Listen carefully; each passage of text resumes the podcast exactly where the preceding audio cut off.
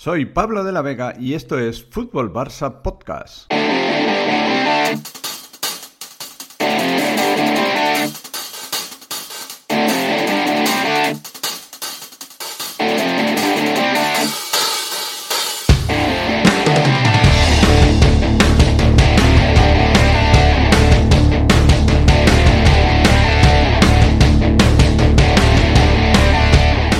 Hola amigos, ¿qué tal? Bienvenidos un día más a Fútbol Pasa Podcast. Eh, como siempre, se agradecen los me gusta y los comentarios que vais realizando a cada uno de los capítulos o de los podcasts que, voy publicando. Así que muchísimas gracias a todos por vuestra participación. El Gamper no lo pude ver, no lo pude ver por un problema familiar. Es más, estoy buscando aquí cinco minutillos para, para sacar adelante el podcast de, hoy lunes eh, y me fue imposible, ha sido imposible ver el fin de semana y lo único que sí pude ver fue el final del partido. Así que el final del partido sí pude ver un poco mm, cuando acabó, que era lo que más casi me interesaba, ¿no? Aparte de que el resultado fue magnífico, que el equipo pues eh, da mucha confianza de cara a esta próxima temporada que, empieza ya, que ya mismo jugamos el primer partido de liga este próximo fin de semana, así que eh, mucha ilusión en torno al Fútbol Club Barcelona, pero de todo lo que sucedió ayer, aparte del nivel de Pedri, eh, Lewandowski, como siempre, pues desde mi punto de vista reafirma lo que en su día comentamos aquí en este podcast, que me parecía 45 millones de euros un fichaje barato. Hay un jugador top mundial de la categoría de Lewandowski, 45 millones por muchos 34 años que tenga, pero eh, viéndole físicamente cómo se desenvuelve en el terreno de juego, creo que va con una temporada a, altísimo nivel que te haga, creo que es suficientemente o está suficientemente justificado su eh, fichaje. Así que me parece que, barato y, y, creo que con el paso de los días nos daremos cuenta de que fue muy barato y más cuando ves que Cucurella cuesta 65 millones de euros, ¿no? Entonces, bueno, el fútbol que en ocasiones se, vuelve loco, por cierto, que si Frenkie de Jong alguna vez fuera al Chelsea, que menos, que menos que se le pida al Chelsea 70, 70 eh, perdón, 100 millones de euros, que menos, porque si han fichado a Cucurella por 65, hombre, Frenkie de Jong creo que ahora mismo vale más que vale más que, que Cucurella. Eh, lo que sí me quedé es con dos imágenes, para mí fueron dos imágenes clave, dos imágenes en sentido distinto cada una de ellas. Para mí, una Gerard Piqué y la otra Ansu Fati.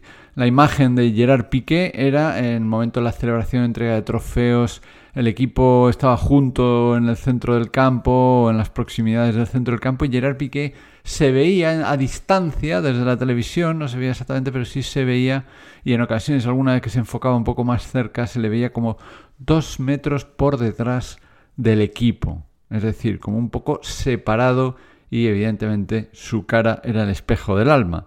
Eh, no era el hombre más feliz del mundo en ese momento. Me da, me temo, que eh, para mí, hoy han dicho en, en gol, ha dicho Dani Sanabre, que no sé en qué mundo vive, que Piqué es el tercer central. Ay, Dios mío. Eric García, titular todos los partidos. Mm, Araujo, ya sabemos el nivel que tiene. Cundé, fijaros, el fichaje no es para que se vaya a la grada. Christensen no creo que es para que se vaya a la grada. Yo creo que Piqué es el quinto central, claramente, el quinto central. Y de momento lo ha demostrado. Que mañana puede cambiar y seguramente que Sanabre es un tío muy inteligente y sobre todo cuando se ducha conocerá eh, la, información a rajatabla ¿no? del Barça. Pero eh, eh, para mí hoy, y lo que ha demostrado Xavi a lo largo de la pretemporada, es el quinto central del Club Barcelona. Y tengo la sensación de que ayer la imagen que transmitía Piqué, desconectado del equipo, eh, siendo uno de los capitanes, pues mm, no, excesivamente eufórico, bueno, en la celebración, el Gamper, eh, claro, verte como quinto central es complicado, es complicado. Y creo que podría ser una buena noticia que se fuera.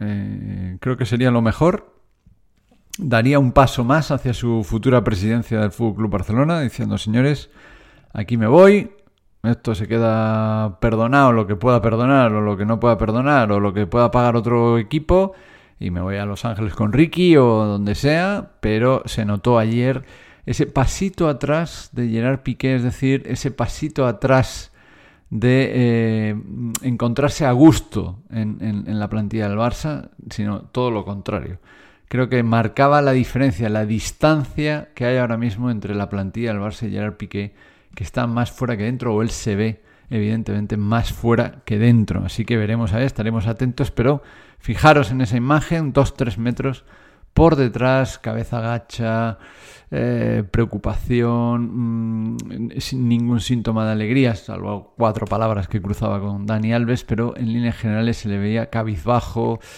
preocupado por su situación. Lógicamente en el Fútbol Club Barcelona le han fichado pues grandes centrales, lo tiene muy difícil y encima el entrenador crea muerte en Eric García. Así que tenemos a Araujo del año pasado, pues está complicado, complicado. Muy complicada la participación de Gerard Piqué, por mucho que vaya a hacer. Y si eso le añade su edad, las lesiones que ha tenido, etcétera, etcétera, etcétera. Está complicado. Para mí es una de las imágenes del día en la cual parece que, o da a entender que Gerard Piqué no continuará en el Fútbol Club Barcelona, porque no creo que quiera continuar en el Barça siendo el quinto central como lo es ahora mismo. Luego una temporada es muy larga, hay lesiones, sanciones, etcétera, pero mm, hombre, partir como cinco, quinto central no es de lo mejor. Incluso si llega Marcos Alonso, fijaros que en cualquier momento, en un momento determinado de jugar con tres centrales, incluso Marcos Alonso puede jugar de, central. no, no, será la primera ni la última vez que lo haga. Así que creo que Gerard Piqué tiene, no, lo ve, no lo ve fácil y esa imagen que se veía ahí era, era delatadora totalmente. Y la otra imagen, para mí, en una de las veces que lo enfocan, o unas varias veces que le enfocan, es Ansu Fati y esa cara de... Mm, es una cara de, de ostras, eh, preocupado no sé muy bien si porque él no se ve todavía con chispa por el tema de la lesión, evidentemente es normal, es normal porque viene pues de estar prácticamente un año parado, eh, una lesión importante, que han ido a un método conservador, eh, que veremos cómo evoluciona. Ya no sé si esa era la preocupación real que tenía Ansu Fati o la preocupación de Ansu Fati es que es el quinto, también coincide con Gerard Piqué, el quinto en la rotación en ataque. O sea, está yo, vamos, desde mi punto de vista, ¿eh? Y viendo lo de Xavi, yo creo que Rafinha, Dembélé, Lewandowski son innegociables ahora mismo. Ahora mismo, tal como están jugando en pretemporada, lo normal es que sean titulares en el primer partido de liga. Y creo que por delante de, de Ansu también está Aubameyang. También está Aubameyang. Yo creo que es un jugador importante Aubameyang porque no sabemos lo que puede pasar con Lewandowski y es un jugador eh, pues que Xavi también querrá tener entre algodones y no pues apartarlo demasiado. Así que yo creo que Aubameyang está, y aparte que Ansu Fati pues no, no, está en su mejor momento de forma, lógico y normal. Y de ahí esa cara de preocupación que vimos ayer en, en, Ansu Fati verse un poco, ostras, el quinto, ¿no? Eh, Ferran Torres ni os cuento. No sé lo que pasará cuando regrese. No se le veía con esa excesiva preocupación a Ferran Torres, pero está el Mundial a la vuelta a la esquina. Creo que él entiende que, tiene, que lo tiene asegurado, pero Ansu Fati no. Ansu Fati no tiene asegurado el Mundial. Y hombre, verte el quinto en el relevo ahora mismo, en este potentísimo Barça, pues hombre, te cierra puertas. Te cierra puertas y una de ellas puede ser la de la selección. Y puede ser una de las cosas que haya hablado Luis Enrique con él en el mes de junio, este que le convocó y que ni siquiera jugó unos minutos. Igual le dijo, pues Ansu, mm, si te recuperas y eres titular en el Fútbol Club Barcelona, tendrás opciones de ir. Si no, igual lo tiene más difícil. De ahí la cara de preocupación, que igual esto es una conjetura mía. Lo dejo ahí, que no sé cómo visteis estos gestos al finalizar el partido, si, si os parecieron importantes o no, pero a mí me parecen dos jugadores con su importancia, uno de futuro y otro que si diera el paso al lado, pues creo que sería beneficioso para el Barça, eh, como es Gerard Piqué y el de futuro como es Ansu Fati. Así que espero vuestros comentarios y bueno, no sé si podré volver a entrar o volver a realizar un podcast a lo largo de la semana, espero que sí.